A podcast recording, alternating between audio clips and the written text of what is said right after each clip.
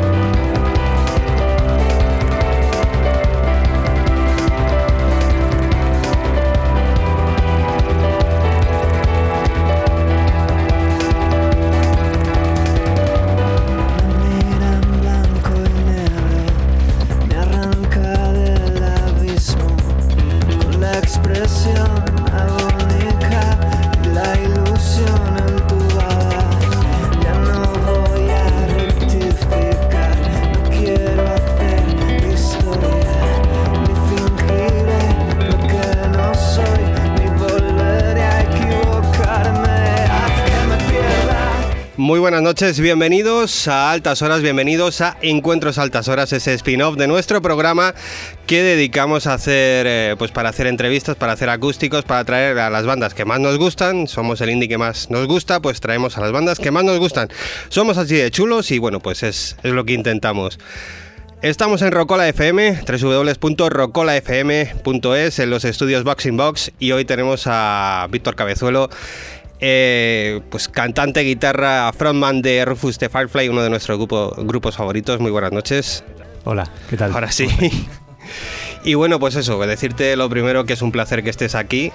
Te hemos arrancado de, de- de una grabación, además ahí, ¿se puede decir? Sí, sí, sí, por supuesto. Pues bueno, pues estás ahí colaborando con el nuevo disco de, de Zahara y a los teclados, si no me equivoco. Teclados, guitarra, algún corillo, lo que haga falta. Ah. O sea, ya que te ha cogido en tarifa plana, Zahara, ¿no? Y, y ya se ha dispuesto a, oye, a abusar pues, de, de ti para bien.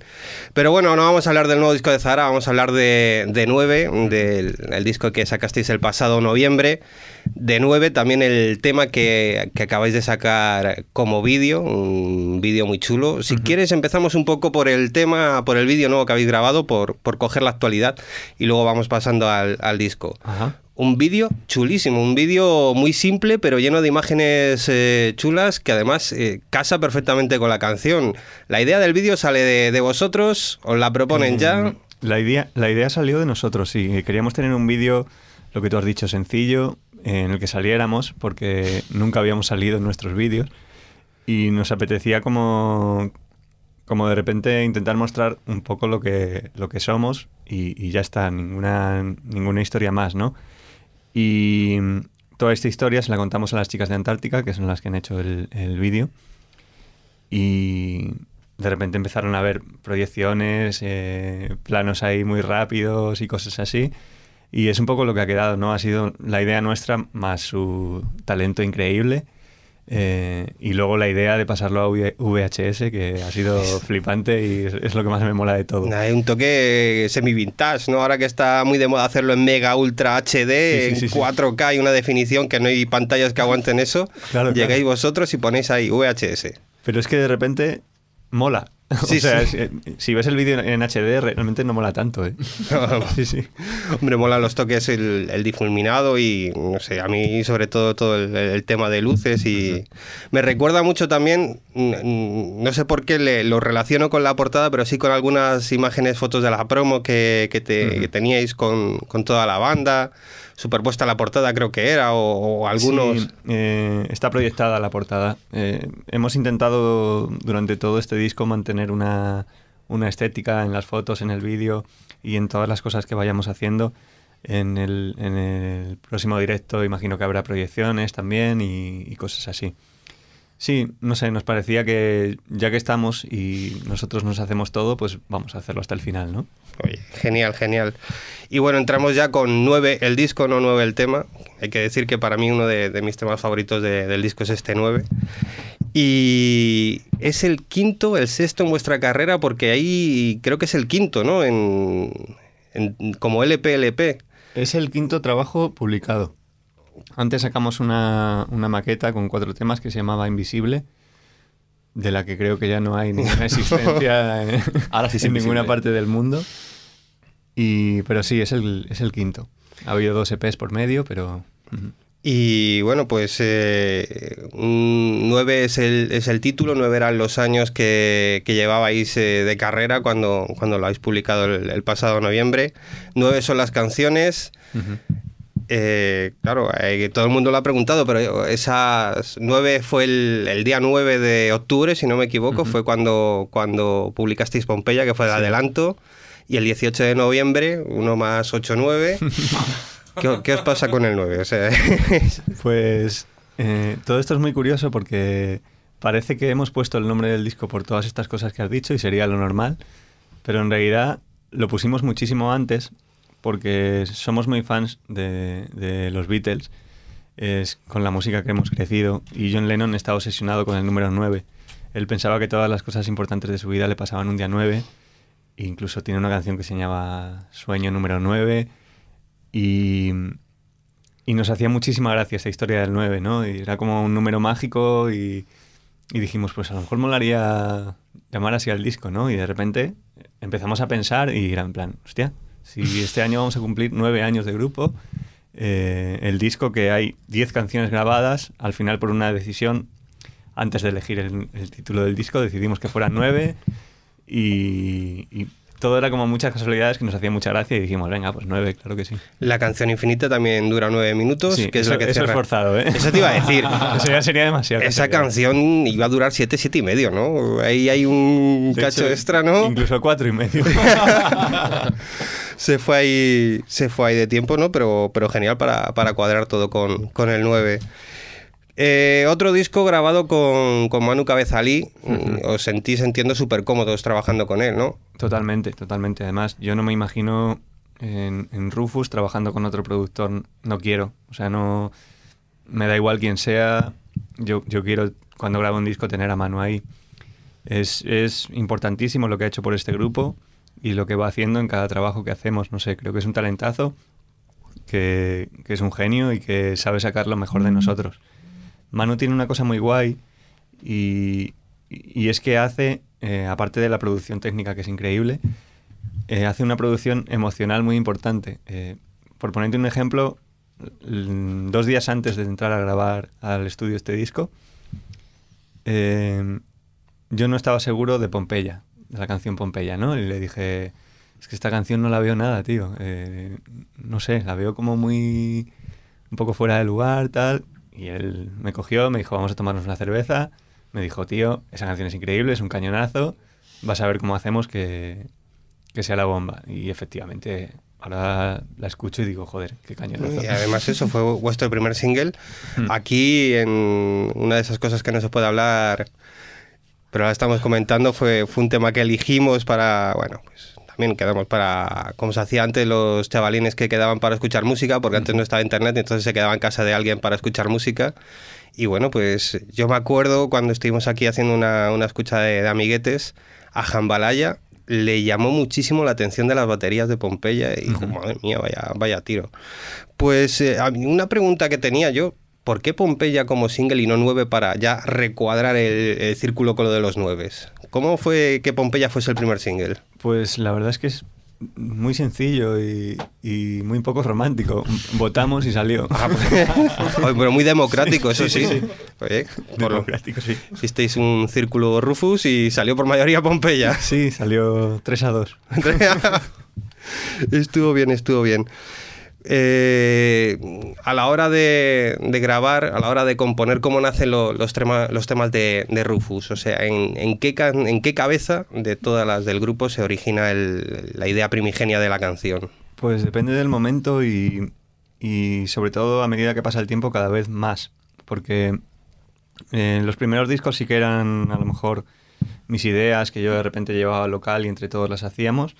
Pero ahora mismo las canciones en este disco, por ejemplo, han salido de, cualquiera de nosotros. Eh, Lie 8, por ejemplo, es un riff que se inventó Alberto con el piano y a partir de ahí empezamos a componer la canción.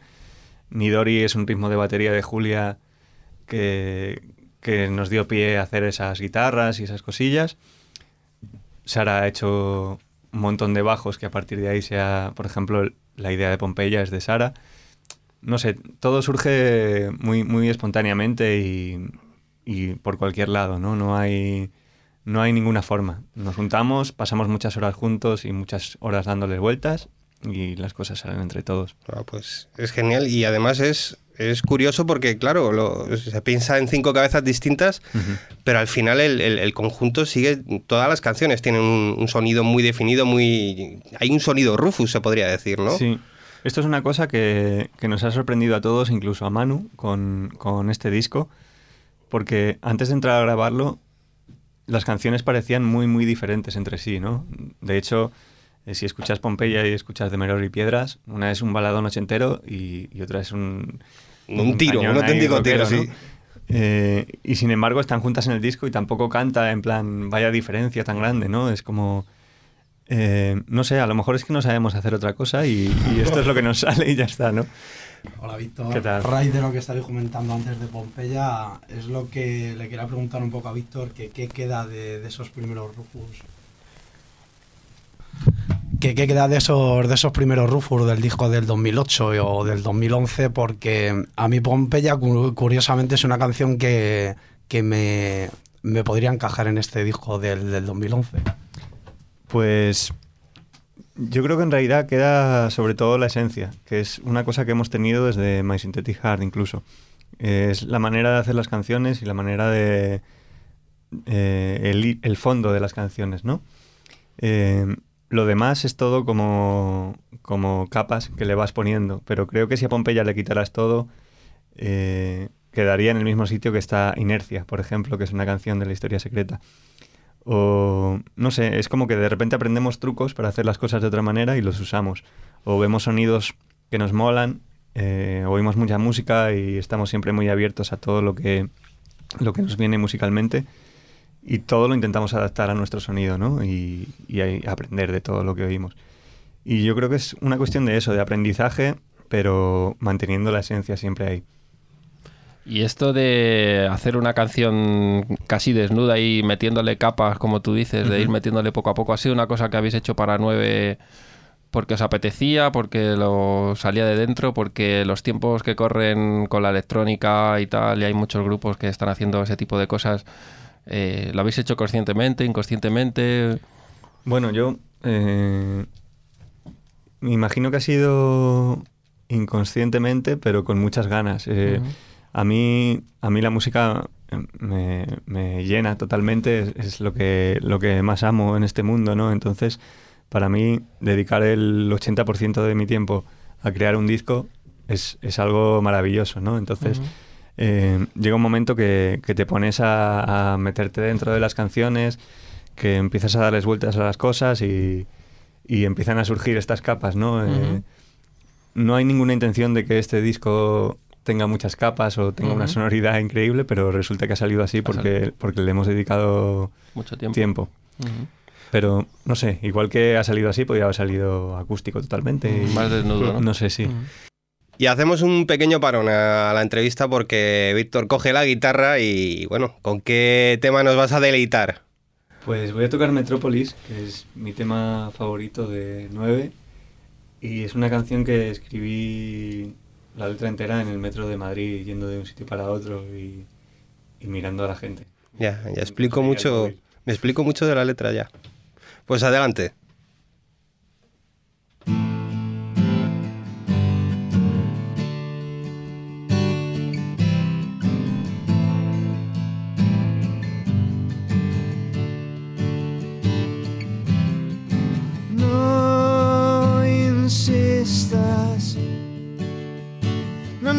Necesito ver cómo Madrid se está pudriendo.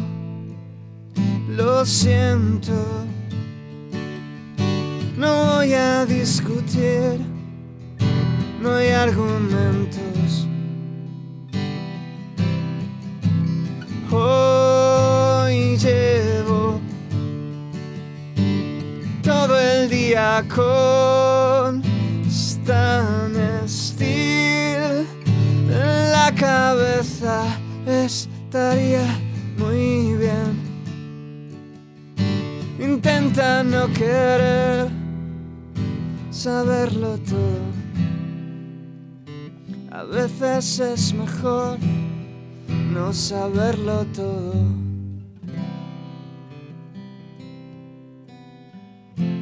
Solo quiero y guardar silencio.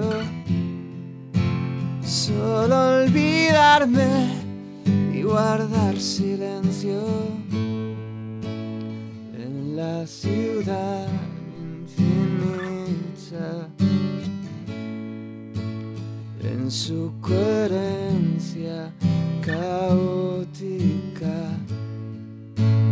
en la mitad la noche más luminosa.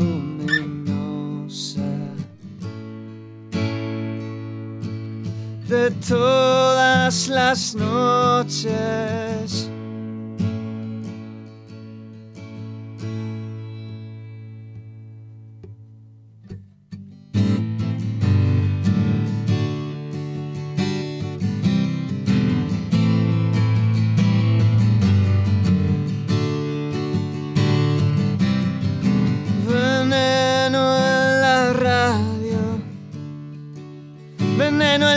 Pantallas, quema toda esa mierda, deja que mueran con el corazón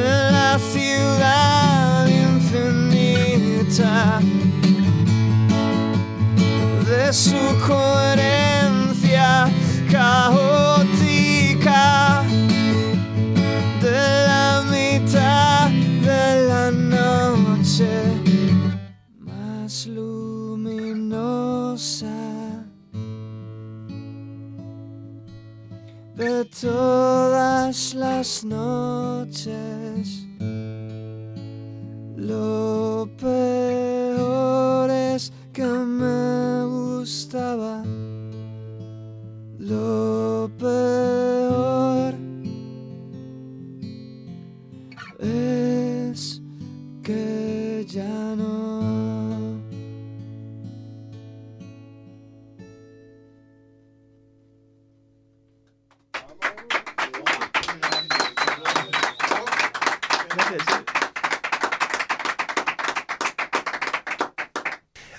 De, de continuar, eh, tenemos aquí a- al señor Estremera, que le hemos dado paso, al señor Ibáñez. Buenas noches a los dos. Buenas noches.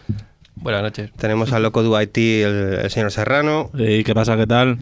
Tenemos al señor Chimeno, que está totalmente abierto el micro, si quieres preguntar algo. Sí, sí, no, pero voy a dejar que vos es vuestro programa. Yo ya meteré basta cuando el señor me dé permiso. ¿El señor quién? El jefe de todo esto, que eres tú. Tenemos aquí también a Avi, buenas. Parte del perfil de datos todo. Hay otro de ese pedazo de equipo. Y ahora continuamos con, con, con la entrevista. Quiero volver a, a vuestro trabajo anterior, a Grunge. Eh, fue como una especie de, de experimento o como un disco de rarezas de caras B, Sí. pero también os quedó, lo comentábamos cuando lo publicasteis, ¿verdad, señora Ibáñez? Podía haber pasado por un disco normal totalmente. Eh, sí, la verdad que fue un... eh, teníamos mucho material para, para 9 y con la ayuda que nos dio GPS pudimos permitirnos grabar este, este EP de rarezas y descartes. Y la verdad que nos lo tomamos como un experimento. En lugar de sacar un EP al uso, dijimos, vamos a encerrarnos en el local y en una semana grabar todas las ideas al- a todo lo que dé y, Y lo dejándonos llevar y si duran ocho minutos pues han durado ocho minutos y sobre todo intentando experimentar mucho con los sonidos y yo la verdad que escucho escucho grunge y, y me encanta la verdad es como que no, no entiendo cómo salió eso pero salió Ah, pues genial. y, y además ha sido muy importante para luego llegar a, a los sitios que hemos conseguido llegar en 9. Si no hubiéramos hecho ese disco hubiera sido muy difícil, sobre todo a nivel de sintetizadores y de sonidos de batería y cosas así. Eso, eso te iba a comentar, se nota el, el- el paso por, por Grunge en- entre, en- entre el disco anterior, que también tenemos una duda enorme. Nosotros le llamamos siempre conjunto vacío, pero no sabemos si es conjunto vacío, nada, el cero informático con la raya en medio, ¿cómo le tenemos en que realidad, llamar? En realidad es un rollo como, como Prince, ¿no? Es un símbolo y no tiene, no tiene nombre.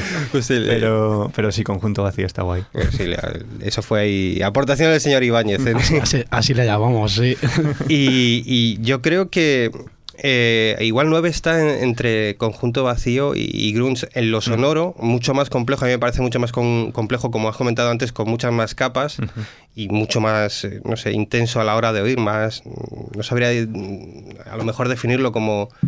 Es Eh, espacial, atmosférico, o sea, lo llena todo. Es una energía impresionante. Yo creo que eh, en ese tema, cuando editaron Grunge, mm, supongo que os serviría un poquito de para experimentar con la electrónica, porque en 9 la habéis plasmado de una forma muy, muy Sí, natural. Esto, es, esto ha sido un, un trabajo muy grande que ha hecho Julia, eh, porque todos tenemos un poco de miedo a la electrónica en el fondo, ¿no? Porque a nosotros lo que nos gusta es tocar y sentir la música muy alta y, y darle a guitarrazos a las y cosas. que sea orgánico, ¿no? Que que sea, sea orgánico. Y en el fondo a Julia también, pero a ella le apasiona, le apasiona la música electrónica. Entonces ella se, se ha empeñado en que tiene que haber una manera de mezclarlo y que suene orgánico y de que todo esté ahí, pero aporte cosas nuevas que... Y, y- y no sé, creo que ha hecho un trabajo increíble. Por ejemplo, 9 es, es una canción que está toda tocada por ella antes, secuenciada y tal, en ritmos de, de batería electrónica y todo eso, mezclado con su batería. Y, y es un flipe, o sea, todos los sonidillos que suenan por ahí son una maravilla, creo que lo ha hecho muy bien. Y ahí yo me quito el sombrero, vamos. Y creo que además el futuro de Rufus tira un poco por ese lado, ¿no? De intentar eh, unir sonido- sonidos muy nuevos con, con cosas muy orgánicas. ¡Qué alegría! Genial, genial, sí, sí. El señor Estremera ha estado analizando vuestras letras y me ha comentado al- alguna cosa que te quería preguntar. No, antes. eh, a micro cerrado se lo he contado, digo, estoy ¿Ah, un sí? poco acojonado. hay una letra, pero ya me ha dicho Víctor que no era suya, que es una letra que parece que habla aquí como de que no le gustan las entrevistas, que parece un mono de feria, no sé qué y tal. Y digo, joder, Víctor, estábamos acojonados un poco. Dice, no, no, es que la letra no es mía y tal. Esa letra la escribí, bueno, es medio mía. La escribí con, con Mario, que es el cantante de Renomo, un grupo Mm. en el que también toco, que es un crack y me, me flipa cómo escribe.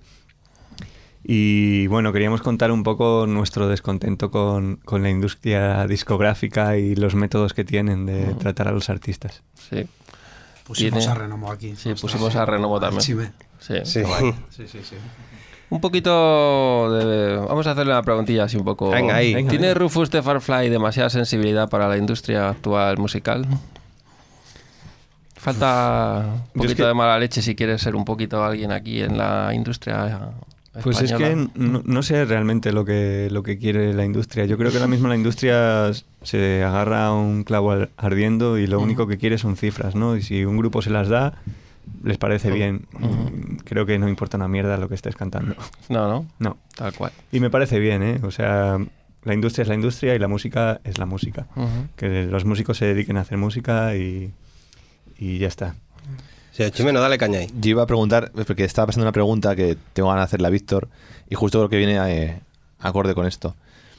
Por lo que poco que te conozco y lo que veo que haces, que estás con, con Renomo, que estás con Rufus, que estás con Mucho, que produces un montón de discos, estás ayudando a, a Zahara, a más grupos, que he visto por ahí que estás a Reykjavik, además. Eh, para ti la música debe de ser tan importante que a veces debe llegarte como a doler, ¿no? Entonces, como Rufus para ti es el proyecto, digamos, ¿no? Cuando ves que por fin ya, bueno, aquí ya nos entrevistamos con Joaquín Guzmán una vez y hablasteis de que nos llamaban los festivales, escribisteis una nota diciendo que los festivales nos llamaban y que pasaban de vosotros. Ahora que ves que Rufus ya empieza a moverse y tal, ¿merece la pena todo lo que habéis sufrido o lo que habéis sentido antes? ¿Y, y hasta dónde te puede condicionar todo el, el- la- o sea, el- lo que amas la música. ¿Cuándo te condiciona para, para tu estado de ánimo vital? O sea, haces una canción como decías antes de Pompeya y dices, joder, es que esta canción no me gusta, y hablas con el productor y lo, lo meditáis y al final ves que sí. ¿Todo eso lo puedes explicar en palabras? Eh, bueno, es difícil, pero, pero es verdad lo que dices de que hay momentos como muy do- dolorosos ¿no? en la música, que es muy complicado y tienes que tener realmente mucha pasión por esto para hacerlo, porque eh, beneficio económico apenas tiene y, y emocionalmente hay muchos momentos muy jodidos, ¿no? En, en los que te sientes pues súper ignorado, eh, haces un trabajazo de, de un año y pico y, y cuesta que te respete muchísimo la gente.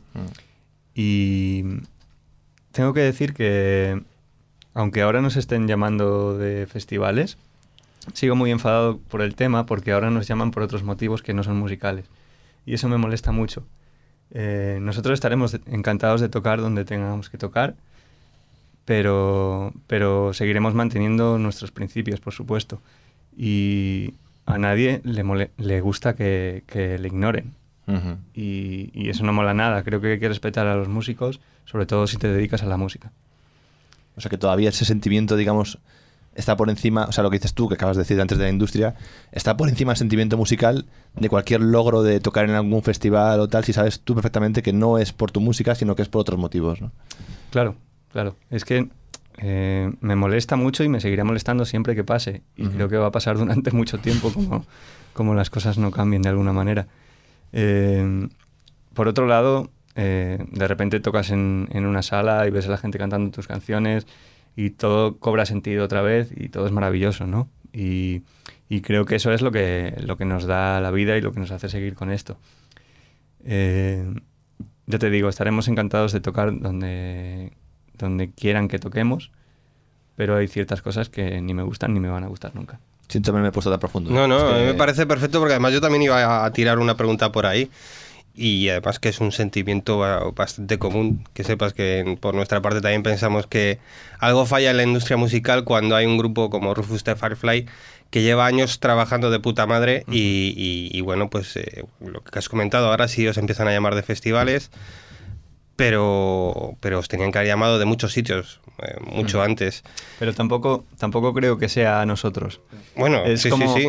A, a todo el mundo que de verdad se lo está trabajando y que, y que hace canciones de verdad y que, que tocan todos los días en Madrid bandas increíbles, que, que los ves y lloras, ¿sabes?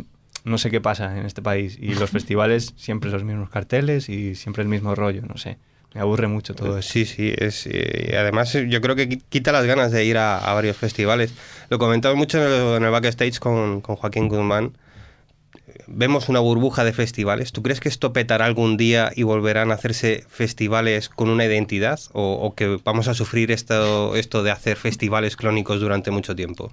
No, yo creo que acabará transformándose en otra cosa, que también será muy chunga, pero, pero no será esto. No, no ves un cambio mejor posible, no... Es que, es que creo que. Yo creo que lo que hay que hacer es empezar algo nuevo, eh, desde cero, gente que esté capaci- capacitada, gente que tenga ilusión de verdad. Y bueno, de hecho ya, ya se ha empezado a hacer, ¿no? Hay, hay gente que, que vemos la música de otra manera y yo en realidad todos los amigos que tengo en la música coinciden conmigo en todo esto, ¿no? Y creo que es un camino que hay que ir forjan- forjando y ya está, ¿no? Los festivales estarán ahí, durarán lo que tengan que durar, habrá gente nueva que empiece a hacer festivales de otra manera, de hecho ya los hay, y, yo qué sé, eh, al final manda la gente, manda el público y, y ellos decidirán. Así que público lo de altas horas que nos estáis escuchando, por favor, elegir bien los festivales. Hay que premiar la calidad además de, de la cantidad. Pues, De todas formas, tengo que decir que si me pongo en el papel de un, de un promotor de un festival, que tampoco se oirá el 100% de los grupos que están sonando en el panorama nacional, él lo que quiere es rentabilizar el dinero que va a poner. Nada más. O sea, eso lo entiendo perfectamente. Lo que pasa que creo que se puede rentabilizar de muchas maneras. Y creo que si le das una vuelta a la movida, podrías a lo mejor hacer algo un poco más. Es que creo que se va a la rentabilización fácil, a lo... Venga, lo, ¿qué es lo que ha vendido el año pasado? Pues esto, ¿qué, qué es lo que más ha copado? Pues esto, pues vamos a, a- a fotocopiarlo y vamos a m- ponerlo en otro paraje. Y nosotros que somos muy festivaleros, pues la verdad es que vamos perdiendo un poquito de folle e ilusión a cada festival que vamos. No, pero no hay que perder. Los festivales molan un montón y, y entre todos los salvaremos. Ay, ay, esa, esa, esa idea me ha gustado un montón y me quedo con ella, te la compro. Metemos otro pequeño parón a la entrevista y para que suene otra canción, además, creo que ha habido petición por ahí. ¿Con cuál vamos ahora? Pues voy a tocar Somos el Enemigo, que es un tema que hace un montón de, de tiempo que no tocaba y de repente me, hace- me ha hecho ilusión que me pida una de conjunto vacío y... Pues vamos ya, venga, nos retrotraemos al pasado, vamos hasta, hasta Conjunto Vacío y, y suena así.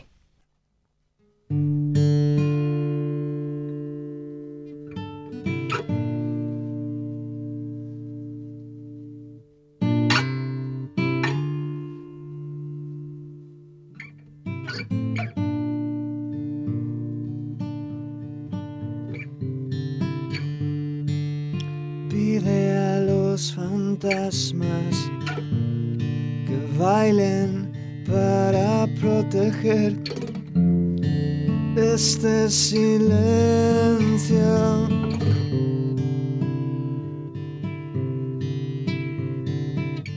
Solo creo en el Dios que habita dentro de tu pecho.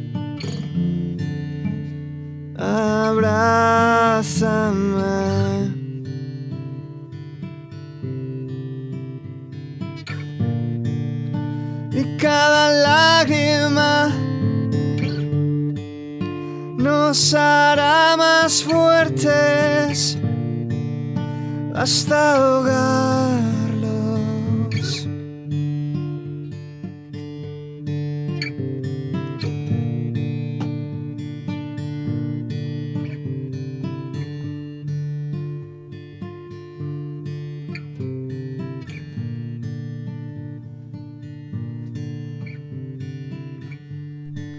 Sigue anudando relámpagos, cruza los dedos al caer, te sienta bien.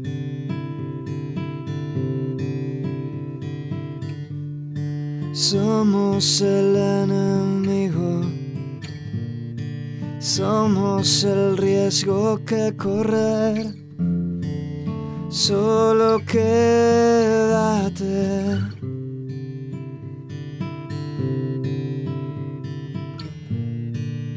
Y cada golpe nos hará más grandes hasta aplastarlos.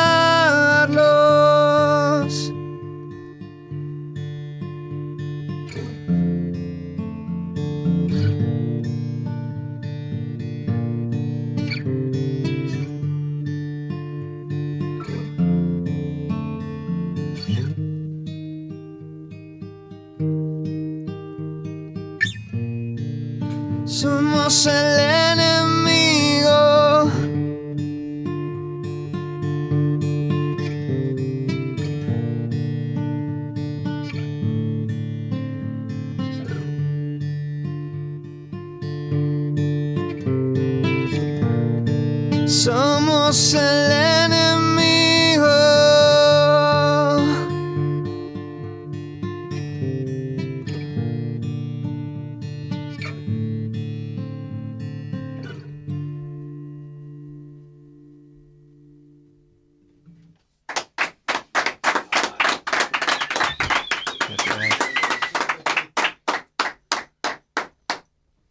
Ya que estamos hablando de directos, ¿qué, se puede contar de lo que nos tenéis preparado en, Caracol el próximo sábado 28?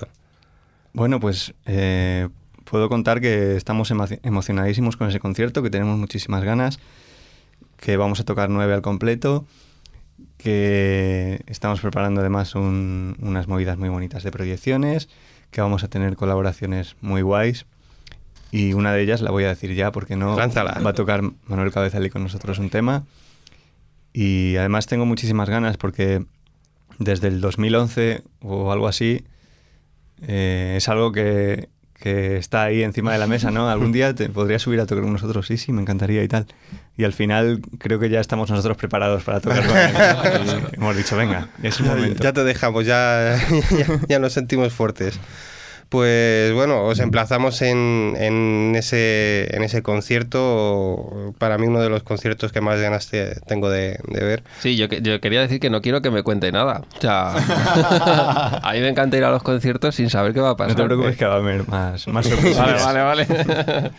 Sí, pero lo que tenga parte visual, eso nos mola. de Sí, sí, no- nosotros Siempre somos... Hemos hablado aquí que el espectáculo. Hombre, la música es lo primordial, pero siempre un poquito de espectáculo y demás. eh, acompañado con una escenografía...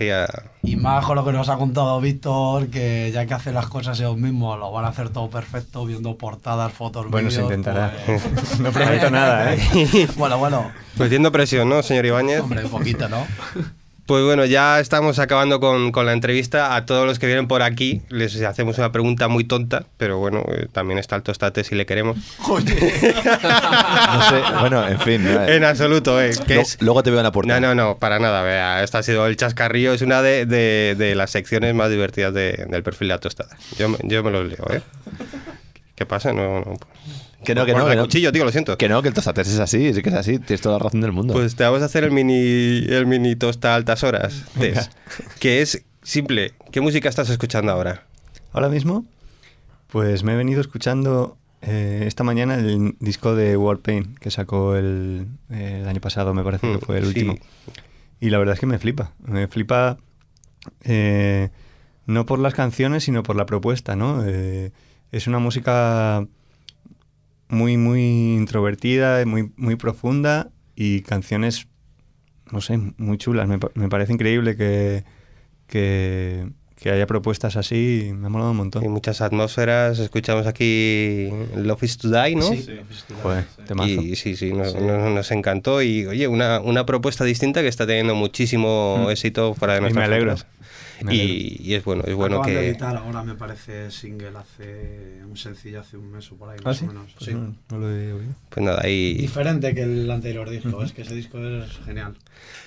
Para despedir la edición de hoy del Encuentros a Altas Horas, que ha sido un auténtico placer, como hemos dicho antes, tenerte aquí, Víctor. Bueno, ¿cuál toca para, para irnos? Bueno, pues voy a tocar el problemático Winston Smith, que es la canción que abre 9 y una de nuestras favoritas también del disco y que en directo además suena bastante cañón. Pues muchas ganas, muchas ganas de verla.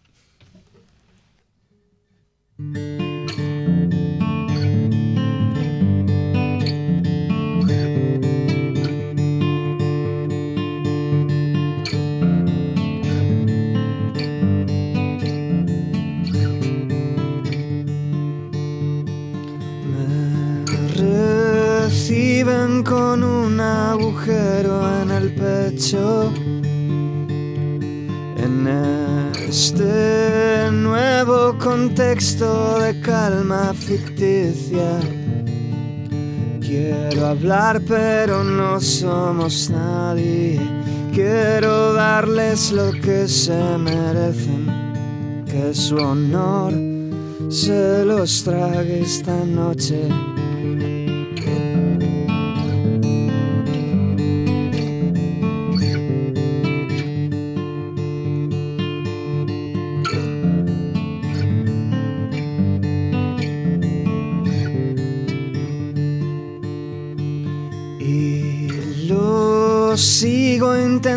Aunque no haya esperanza.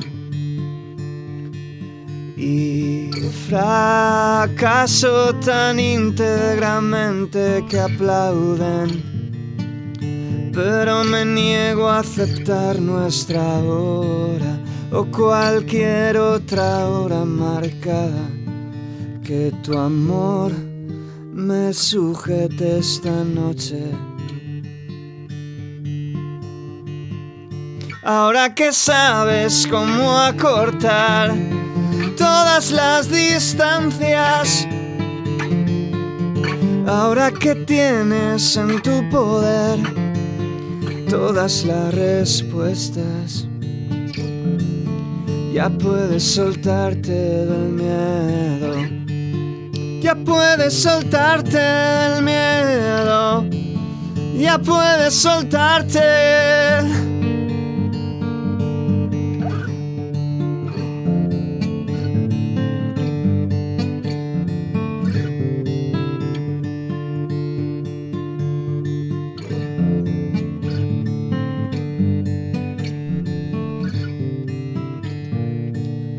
Y aunque esto termine matándonos, siempre será preferible que tu voz me dirija esta noche.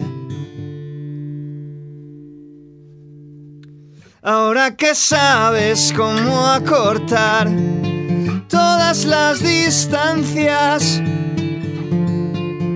Ahora que tienes en tu poder todas las respuestas, ya no necesitas el miedo, ya no necesitas el miedo, ya no necesitas.